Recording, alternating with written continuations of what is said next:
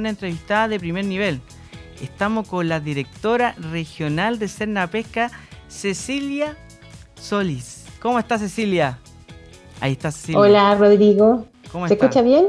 Sí, se escucha perfecto, directora. ¿Cómo está el día? Ahí veo como solcito, así que yo aquí no veo muy bien desde aquí el estudio porque está un poco con una...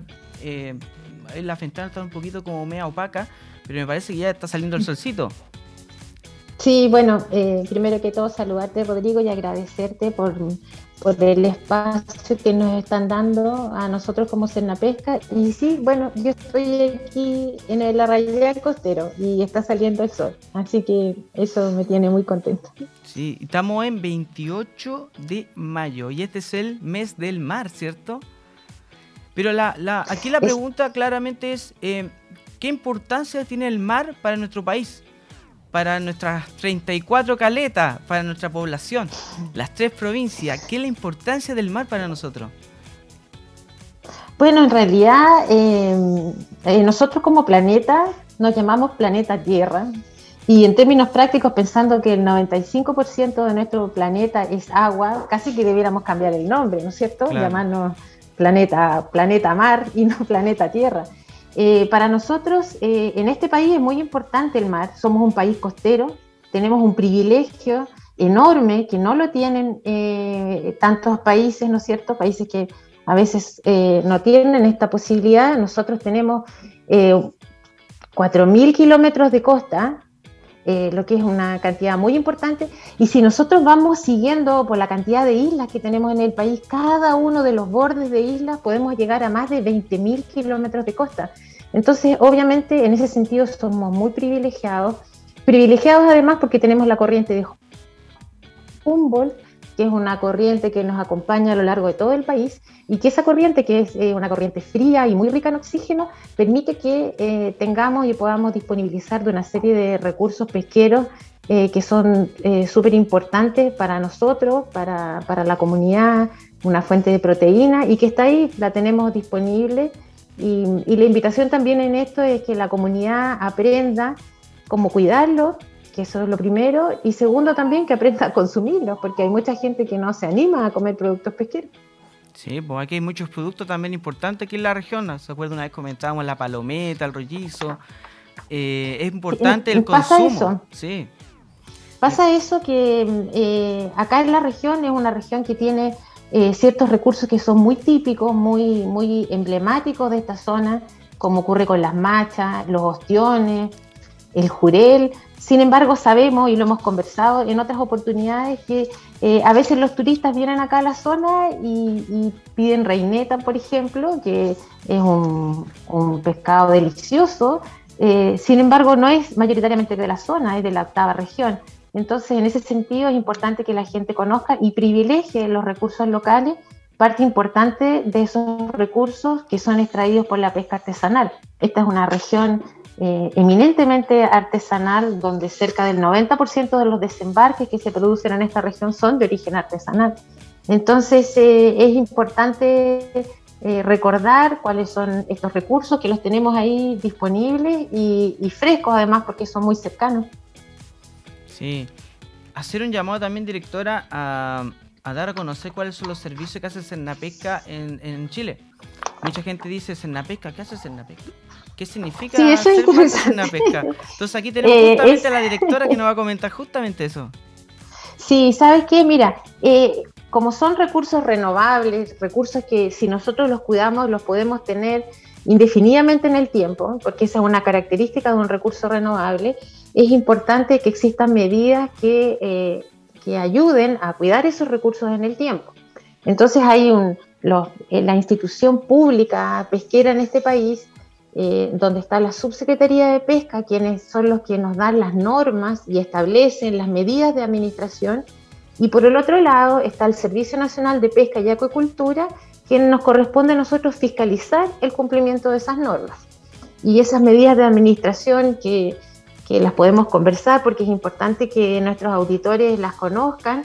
Eh, por ejemplo, a veces los temas de talla mínima, que, que no importa eh, es, muy importante, digamos, que, por ejemplo, si uno ve una macha eh, saber que si son machas muy pequeñas que no cumplen con esa talla mínima, probablemente se trata de eh, una macha ilegal. Eh, lo mismo pasa con el pulpo, que también es un recurso muy cotizado y de repente uno ve que se puede estar comercializando un pulpo menor a un kilo, lo cual es muy triste porque existe riesgo ahí de no cuidar esa población. Y así los locos en materia de tallas mínimas.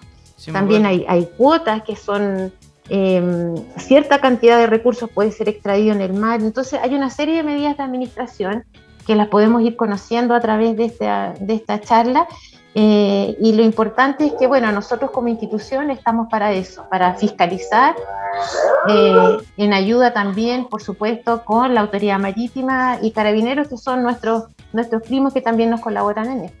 Sí, pues también nos comentaba el tema de los tipos de fiscalización, porque tengo entendido que además de fiscalización, por ejemplo, eh, como usted decía, de que tenga ciertos tamaños, por ejemplo, que el loco tenga unos 6 centímetros, que tenga ciertas propiedades, obviamente los pescados, que no estén pasados eh, en, por lo menos cómo esté el estado del, para el consumo humano. También un tema de fiscalización, por ejemplo, en la ruta, en la comercialización, ¿cómo es el tema de, de Cernapesca en eso?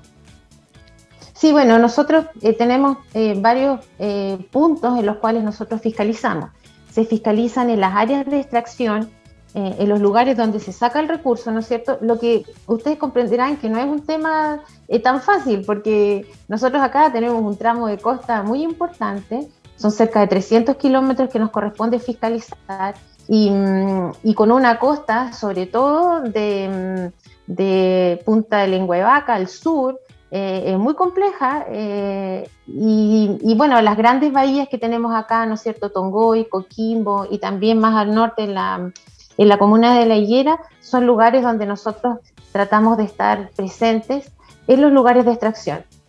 Pero eh, también es importante los lugares de comercialización, los terminales pesqueros, también en los controles carreteros, en restaurantes, en los lugares donde se comercializa también. Y por otro lado, eh, tenemos plantas pesqueras donde se, procesan los recursos, lugares donde también nosotros eh, realizamos nuestras fiscalizaciones. Entonces, son diversos puntos, no es un trabajo fácil, em, por lo cual es importante también que la comunidad en ese sentido eh, nos ayude en esto, sobre todo para la compra de lugares establecidos y si se ve, por ejemplo, comercialización de recursos bajo talla, eh, también es importante que, que, hagan las denuncias respectivas.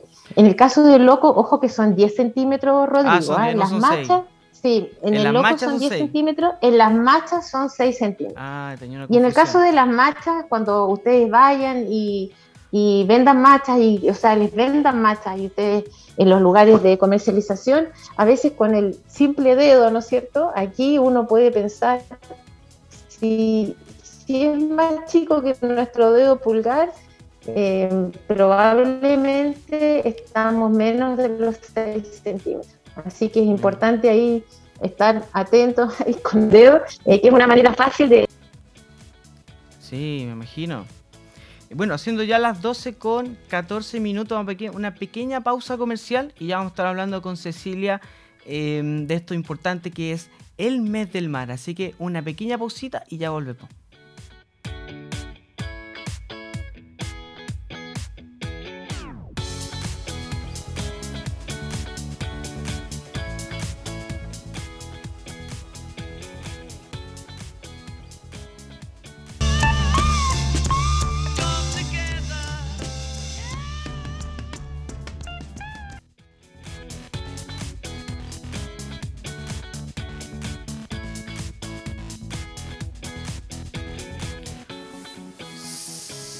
Siendo ya las 12 con 18 minutos, estamos de vuelta aquí en la ciudad No Para. Estamos con Cecilia Solís.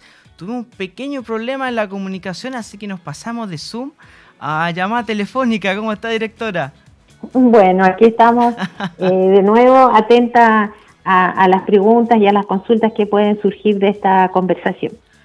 Eh, quienes no, están, no nos estaban escuchando anteriormente, a todos nuestros auditores, estamos hablando con Cecilia Solís, directora regional de Cernapesca, y nos estaba comentando hace poco el tema de la fiscalización, de los distintos tipos de fiscalización que tiene el equipo Cernapesca en la región, porque nos contó que hay más o menos un gran tracho aquí, un gran sector marino, de hecho, según ella, debería haber sido más... Eh, bueno, hay mucho más agua que tierra, o sea, en el fondo hay que ver cuánta tierra mejor tenemos que cuánta agua. Así que impresionante ese dato que nos dio hace poco a conocer a la radio, que lo pueden escuchar, si no lo alcanzó a escuchar, también pueden ver en mi radio LS, en YouTube, tenemos también en nuestro Facebook. Y bueno, lo comentaba Cecilia, el tema de la fiscalización, pero hay un tema ahí del tema de, claro, de cómo se ve la fiscalización tanto en ruta como la fiscalización que se hace, por ejemplo, en los productos. Pero eh, tengo entendido que hay una situación es compleja aquí en la región de lo que es la fiscalización, por ejemplo, de las machas. No sé qué nos puede decir ahí, directora, algo. Sí, bueno, eh, como yo les comentaba en un principio, eh, tenemos un recurso que es bien clásico de esta zona y afortunadamente nosotros como región tenemos los, los bancos más, más grandes de, de, machas acá en la región de Coquimbo. Em, en ese sentido, como una manera de protección de este recurso, eh, que pasó por unos periodos donde realmente había muy, muy, muy pocos recursos, sobre todo aquí en la bahía de Coquimbo, se estableció una de las medidas de administración que dispone, en este caso, la Subsecretaría de Pesca y Acuicultura, que es la veda. Es decir, en el caso de la macha, tenemos una veda extractiva, que es una veda que se renovó el año pasado por 10 años, ¿ya? Entonces, eh, es un recurso del cual no se puede extraer, con la excepción de los lugares que están asignados a la pesca artesanal, que es lo que nosotros conocemos como áreas de manejo. Entonces, en las áreas de manejo, que tenemos varias aquí en la zona, eh, sí se puede hacer una extracción controlada, con un plan de manejo, con una organización de pescadores artesanales que se hace responsable por el cuidado de ese recurso y esos son los lugares en los cuales sí, con la autorización, ¿no es cierto?, y un convenio que se establece con Pesca, se puede realizar esa extracción.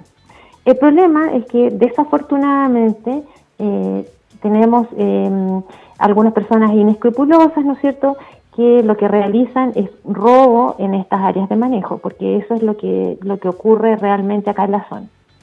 Un tema que eh, no es fácil de fiscalizar eh, yo se los comentaba hace un rato atrás eh, la cantidad de kilómetros de costa que tenemos acá y, los lugares a veces que no son de fácil acceso. Y, en ese sentido tenemos ciertos lugares em, estratégicos donde desafortunadamente eh, se produce este robo. Y bueno, en, en, ese tema en particular nosotros realizamos operativos en conjunto con Carabineros, con la Armada, y, en muchos casos eh, con apoyo incluso de la Policía de Investigaciones, porque eh, a veces ir a la playa y detectar estos infractores, cuando sabemos que el problema más complejo es en el poder de compra, porque en la medida de que haya gente dispuesta a comprar ilegal, vamos a tener gente que va a estar dispuesta a robar en esos lugares. Entonces, eh, el poder de compra es un tema que nosotros eh, estamos abordando y de manera integral, ¿no es cierto?, con, las autoridades acá locales, de manera de ir eh, disminuyendo esto, que obviamente provoca un daño enorme para la sustentabilidad del recurso en el futuro. Sí, Recordar que acá nos comentaba también la directora y creo que esa cifra no me equivoqué, porque me equivoqué hace poco en el tamaño, ¿se acuerda? Que era de 6 centímetros para machas y 10 para los locos, ¿cierto? Ahí estoy bien. Y comentar que son 34 caletas, ¿cierto?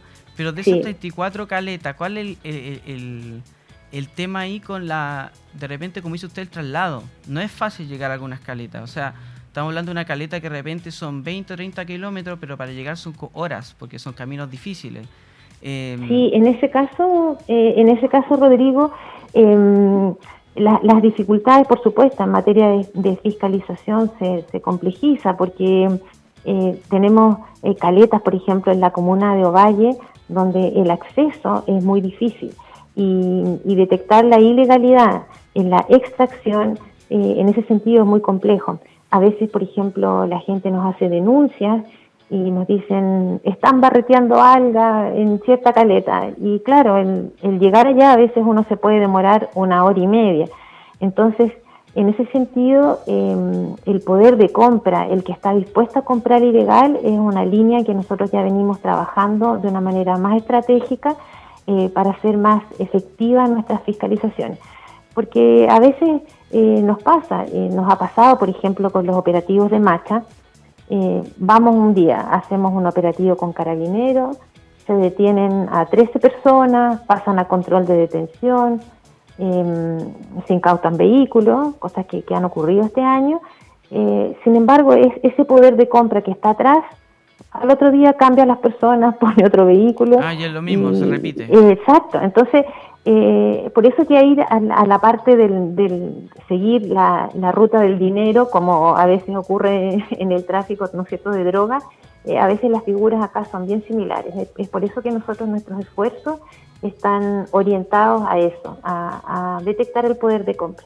Y ahí en ese sentido, lo que te comentaba, eh, el trabajo investigativo también, que en el cual nos está colaborando la Policía de Investigación, es muy importante. Así que esperamos también tener buenos resultados eh, este año, eh, pero también es muy importante y, por eso yo agradezco mucho el, espacio que nos dan acá en mi radio, porque que también la comunidad sepa y que no esté dispuesta a comprar esa marcha pequeña, que, compre en lugares establecidos. Eso también es una ayuda importante porque mm, a veces la gente no sabe y uno dice, ah, una marcha, y sí, es chiquitita, cuatro centímetros, pero ahí se está haciendo un daño enorme. Sí que es como sacar el producto antes que esté al tamaño adecuado. Exactamente. Sí. Bueno, además, eh, respecto a lo que recién me comenté, hay un tema ahí de veda de algún alimento en el mar. No sé si nos puede comentar algunos alimentos que están actualmente ahí en esa situación. Sí, sí, eh, sí, también eh, es, importante conocer. nosotros tenemos una página web que, bueno, obvio, ¿no es cierto? www.fernapesca.cl y ahí hay un lugar especial donde uno puede consultar por las vedas y puede consultar por recursos. Pero, por ejemplo, yo les puedo comentar que en este momento el loco está en veda. Entonces, si uno se da una vuelta por algunos lugares de comercialización y pasa alguien, caserito, tengo loco, la bolsita de loco, les tengo que decir que actualmente y hasta el 30 de junio, el loco está en veda. Ya, pero los alimentos, por ejemplo, el eh, loco que está congelado, porque eso sí podría venderse, ¿no? Sí, a veces eh, sí, en los restaurantes normalmente, antes de iniciar el periodo de veda, eh, el primero de febrero que se inicia la veda del loco, lo que hacen es comprar ese recurso congelado y después em, eh, lo van descongelando en el tiempo y, eso es lo que normalmente hacen en los restaurantes pero lamentablemente a veces uno ve en feria o a veces en el mismo terminal de Coquimbo que, vienen con los locos fresquitos y, y, te dicen, casera, tengo locos fresquitos. Entonces aquí el pedido a la comunidad es no comprar y denunciar porque hasta el 30 de junio está el loco en veda. Y eso es una, una veda extractiva, es una veda, en este caso biológica, y, ni siquiera de las áreas de manejo se puede sacar loco, o sea, no, no al loco fresco hasta el 30 de junio. ¿Cuál es el teléfono de denuncia que podríamos usar, utilizar si de repente vemos que nuestros vecinos, por ejemplo, compraron loco y le preguntamos, ¿y dónde sacó loco si estaban en veda? No, lo compré aquí en tal lugar. Entonces, ¿cuál es el teléfono de denuncia que tienes en la pesca para esa situación? Sí, nosotros tenemos em, una línea 800 320-032. Es bastante fácil, ¿no es cierto? 800-320-032 es el lugar donde pueden, em, y ahí hasta las 12 de la noche eh, podemos estar atendiendo ese teléfono. Eh, no, no, no, funciona a las 24 horas, pero sí por lo menos hasta las 12 de la noche. Y, y en algunos casos, por supuesto, si la gente quiere hacer denuncias anónimas, eh, lo importante sí es que en eso nos, nos ayude, en, en, el sentido cuando se hace una denuncia, eh, tratar de ser específicos con la información, porque eso también nos ayuda a llegar más rápido e identificar los, los lugares donde se puede estar comercializando recursos ilegales. Sí, no, eh, hay, que, hay que avisar siempre, hay que avisar, avisar obviamente a la autoridad cuando pasan ese tipo de situaciones, porque, bueno, eh, es difícil informar eso porque de repente uno lo ve habitual, ve el loco. Claro que yo congelaba que el, loco estaba congelado, que lo pueden sacar de ahí. Entonces es como medio complejo ahí las situaciones, eh, como eh, fiscalizarlo. Además que recordar también aquí todos nuestros auditores que el equipo de Pesca es un equipo bien unido, pero a veces, eh, claro, la, no alcanza para, ver todo el territorio aquí de la región, pero es un gran trabajo que tienen. Así que... Sí. Así que y, se en eso, Rodrigo, sabes que es un tema, y yo te agradezco el, comentario, porque eh, a veces nos pasa, sobre todo en la época de verano, hay una labor también muy importante que desarrollamos como servicio, que es el rescate de fauna marina. Entonces, de repente vara un pingüino o una tortuga y, y, claro, entonces nos dicen, oye, en la higuera están eh, hay un pingüino, ¿no es cierto?, que varado y después nos dicen, vamos a, tenemos un problema en la cebada, otro en la caleta talquilla y, de repente nos llaman de Tongoy, que hay una tortuga. Entonces, claro, a veces, eh, y la gente dice, oh, llamamos a hacer una pesca y todavía no llegan.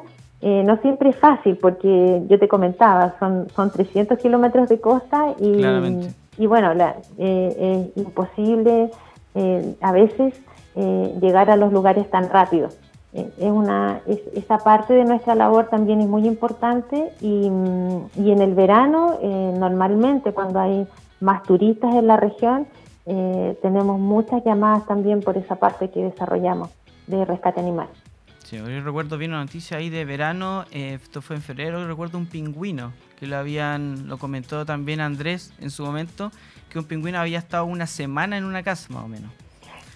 Sí, eso nos pasó desafortunadamente. A veces la gente piensa que, puede tener este tipo de, animales en su casa como mascota y, realmente eh, se hace un daño enorme porque mm, ese pingüino, por ejemplo, eh, se, improntó, que es el término que se usa cuando se empiezan a acostumbrar, ¿no es cierto?, a la presencia del humano y mm, hicimos eh, el lo llevamos a nuestro centro de, recuperación y rescate que tenemos con la Universidad Católica. Acá, exactamente, con la Universidad Católica de Coquimbo.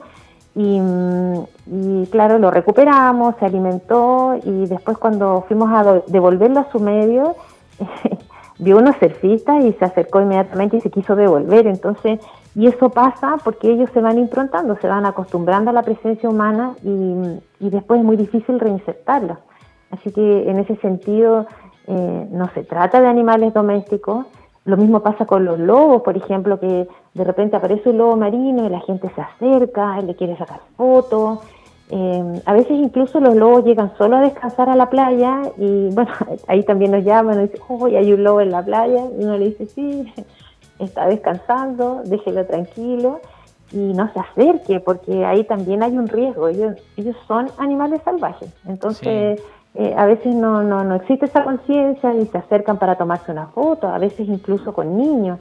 Mm. Entonces, eh, es importante tener ese punto también en consideración.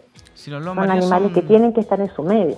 Los lobos marinos son bastante peligrosos. Le voy a contar una anécdota, directora. Eh, generalmente los pescadores le mandan, le ponen su resto de pescado a los lobos marinos para que no se pongan a comer, porque cuando se enojan empiezan a comer lo que uno ve. Entonces yo estaba paseando, recuerdo bien, ahí en, la, en los barcos piratas, ahí cerca de la caleta Coquimbo. Íbamos empezando la trayectoria y de repente aparece, no sé, yo nunca he visto un lobo marino tan rápido, pero realmente era demasiado rápido, saltó del agua y agarró un pelícano del aire y ya se lo empezó a comer al frente de todos nosotros. Así que ahí me puede llamar la atención. Yo pensé que el lobo marino era lentito, pero como saltó fue como ¡fua! ¡pum! No, no. No, por eso rápido en, ese sentido hay que, hay que tener cuidado. Eh, como yo decía en un principio, eh, esta cantidad de agua que tenemos como planeta eh, y en el caso nuestro, todos nuestros kilómetros de costa tenemos una, una fauna marina maravillosa que tenemos que cuidarla. En, el caso, por ejemplo, de todo lo que significa, nosotros, por ejemplo, ayer, en el marco de las actividades del mes del mar, eh, tuvimos una limpieza de playa en, en Tongoy, ya en la caleta Tongoy. Em, y ahí es donde uno se empieza a encontrar con más la parte más triste de nuestra raza humana, cuando empieza a ver las bolsas, cuando uno empieza a ver las mascarillas en la playa, las bolsas plásticas. Las latas. Entonces, bueno, ni que hablar de botella y todo mm. tipo de cosas que uno se puede encontrar en la playa. E independiente del tema de la basura, las bolsas plásticas, por ejemplo, para el caso de las tortugas, es muy, muy, muy complejo. El caso de los pingüinos es lo mismo. Nosotros, el, no fue, afortunadamente este año no, no tuvimos ese evento, pero el año anterior con un pingüino que llegó muy, muy deteriorado, en, eso fue en Guanaqueros. Y, cuando, bueno, obviamente no, no dio ah, para recuperarlo. El, caso directora del pingüino que se atoró por estas cosas que vienen en la, cerveza, ¿no? Y lo, lo tenía aquí la garganta. o sea, en realidad lo que cuando se hizo la autopsia, lo que se encontró fue una bolsa, una vitafilm de esas bolsas plásticas en, en, su aparato digestivo. Entonces, obviamente, y, ellos los confunden, confunden con algas, eh, entonces, eh, eh, y el daño que se produce es enorme. Entonces, ahí también un llamado a la conciencia porque se hacen estas actividades de limpieza de playa. la próxima semana, el lunes, tenemos en Chihualoco también una, mm, un operativo de limpieza de playa, pero son cosas que son eventuales, la gente eh, dice, ya vamos, limpiemos la playa, pero a mí me encantaría que la conciencia fuera, no ensuciemos la playa. Sería bueno que esto se educara, o sea, se enseñara, por ejemplo, a los niños en los colegios, el tema y que, eh, sí, a veces los niños tienen bastante más conciencia que los adultos. Nosotros también dentro de las actividades que desarrollamos en el mes del mar, hacemos charlas en los colegios y en realidad los niños en ese sentido son muy, muy motivados. Pero a veces el problema no está en los niños, sino que en los padres. Así que por eso también es importante el espacio que ustedes nos dan para comunicar este tipo de cosas. Sí, y hablando de espacio, mañana ese, bueno, hoy día también hay muchas actividades, lo vamos a estar diciendo aquí a nuestro auditor en mi radio, pero se viene el Día de los Patrimonios. Ahora ya no se llama el Día del Patrimonio, sino el Día de los Patrimonios. Y ahí quería hablar con usted, ¿qué lugares específicos usted conoce en la región eh, relacionados a la pesca, al mar? que podríamos visitar quizá entre hoy y mañana? O sea, de, los lugares eh, hermosos y con historia, eh, a mí yo recomendaría, por ejemplo, Chungungo de todas maneras. Es, un lugar muy hermoso de visitar. ¿Mm? Tiene una gran historia Chungungo. Exactamente, exactamente. Por lo mismo, pensando en un tema de historia y de patrimonio, es un lugar muy hermoso para visitar. Y es una caleta también con, pescadores artesanales, muy comprometidos, comprometidos con el medio ambiente, cuidadosos, tienen sus áreas de manejo. Eh, me parece que en materia de patrimonio yo recomendaría visitar Chungungo. Sí, ¿no? Y también tener el Fuerte Coquimbo, por ejemplo. Bueno, el Fuente Lambert, sí, por supuesto. sí. Eh, sí, pero pensando en, esos lugares, me parece que es un, lugar que vale la pena. Además, el, el, paisaje para allá es hermoso, el camino está súper bueno, así que me parece que es un, es un muy buen paseo. Mire. Bueno, directora, le dejo la, aquí el micrófono abierto. ¿Algún tema adicional que nos quiera comentar ahí en Senapesca? ¿Alguna actividad también quizá puede ser? Sí, yo creo que lo, importante eh, en estas cosas y, por lo cual insisto en, agradecerles el espacio es que, mm, es que la comunidad se informe, que conozca, que a veces diga, ay, estaban vendiendo, no sé, locos y se podrá comprar. Y uno entra a la página del Pesca y puede averiguar los recursos que están en veda. Entonces, eh, es importante eso, que conozcan nuestro fono de denuncias, ¿no es cierto? El 800 320 032. Sí. Y eh, atento, digamos, a, nuestras comunicaciones y nosotros muy atentos al, apoyo que nos puede hacer la comunidad, tanto por el cuidado de nuestras, nuestros recursos pesqueros que consumimos y también por, por nuestras especies que nos, nos, nos recrean, como los delfines, los pingüinos, las tortugas, que, también tenemos lugares lindos para visitar, ¿no es cierto?, en, la isla Choros Dama. Eh, ahí nosotros además tenemos una embarcación, eh, eso no se los había comentado, pero tenemos una embarcación para fiscalizar esa reserva, también para, para el cuidado de, los, de las especies.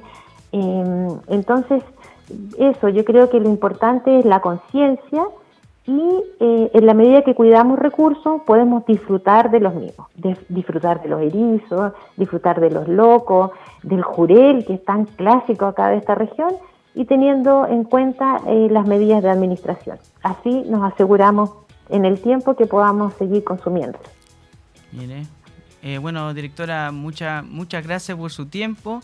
También a su equipo. Yo sé que por, su equipo no ha tenido una semana muy muy buena, quizá esta, mm. un caso puntual. Eh, por eso mismo la, aquí mi radio, eh, un gran apoyo al equipo de Cena Pesca esta semana. Han hecho una gran labor, un equipo que uno piensa que son mucha gente, pero no, es un equipo eh, considerado, pero bien unido. Así que un gran saludo aquí por parte de mi radio a todo el equipo de Cena Pesca a nivel regional.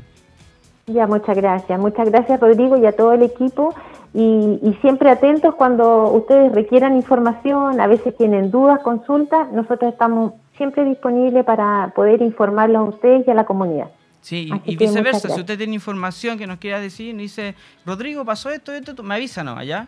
Me avisa y nosotros aquí en mi radio vamos a estar eh, notificando el problema, quizás dando a conocer una noticia, algún evento, algún programa, así que nos cuenta nomás.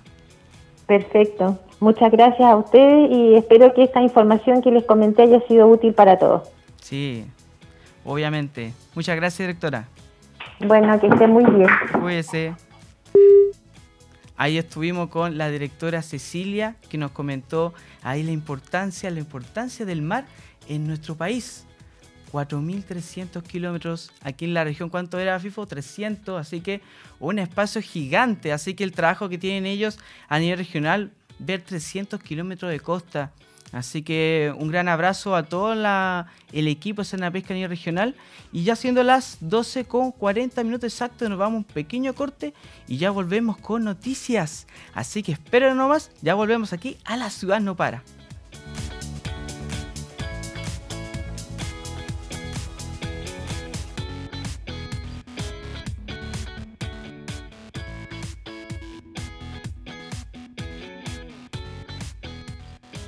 Nuestro día, las opiniones se alcanzan a escuchar porque la ciudad no para.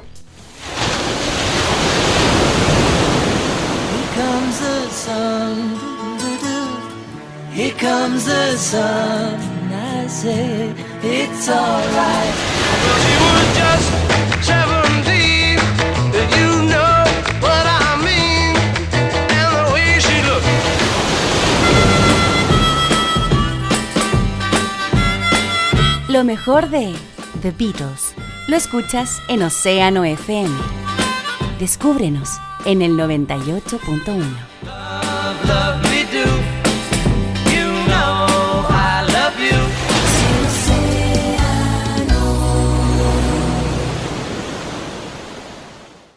Mi radio 98.5 FM te indica la hora.